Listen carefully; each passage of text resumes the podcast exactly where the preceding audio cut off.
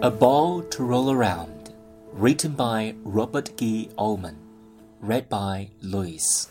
I lost my sight when I was four years old by falling off a boxcar in a freight yard in Atlantic City and landing on my head. Now I am 32. I can vaguely remember the brightness of sunshine and what color red is. It would be wonderful to see again. But a calamity can do strange things to people. It occurred to me the other day that I might not have come to love life as I do if I hadn't been blind. I believe in life now. I'm not so sure that I would have believed in it so deeply otherwise. I don't mean that I would prefer to go without my eyes I simply mean that the loss of them made me appreciate the more what I had left. Life, I believe, asks a continuous series of adjustments to reality. The more readily a person is able to make these adjustments, the more meaningful his own private world becomes. The adjustment is never easy. I was bewildered and afraid, but I was lucky.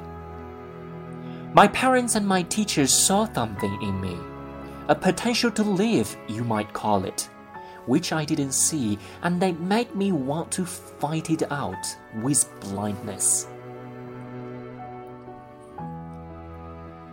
The hardest lesson I had to learn was to believe in myself.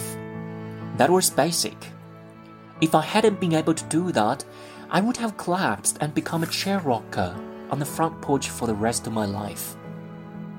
When I say believe in myself, I'm not talking about simply the kind of self confidence that helps me down an unfamiliar staircase alone.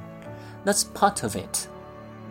But I mean something bigger than that an assurance that I am, despite imperfections, a real positive person that somewhere in the sweeping, intricate pattern of people, there is a special place where I can make myself fit.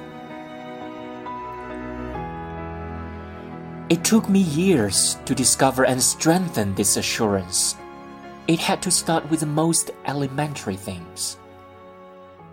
When the man gave me an indoor baseball, I thought he was mocking me and I was hurt. I can't use this, I said. Take it with you, he urged me, and rolled it around. The words stuck in my head. Roll it around. By rolling the ball, I could hear where it went. This gave me an idea how to achieve a goal I had thought impossible. Playing baseball. At Philadelphia's Overbrook School for the Blind, I invented a successful variation of baseball. We called it groundball. All my life, I have set ahead of me a series of goals and then tried to reach them, one at a time.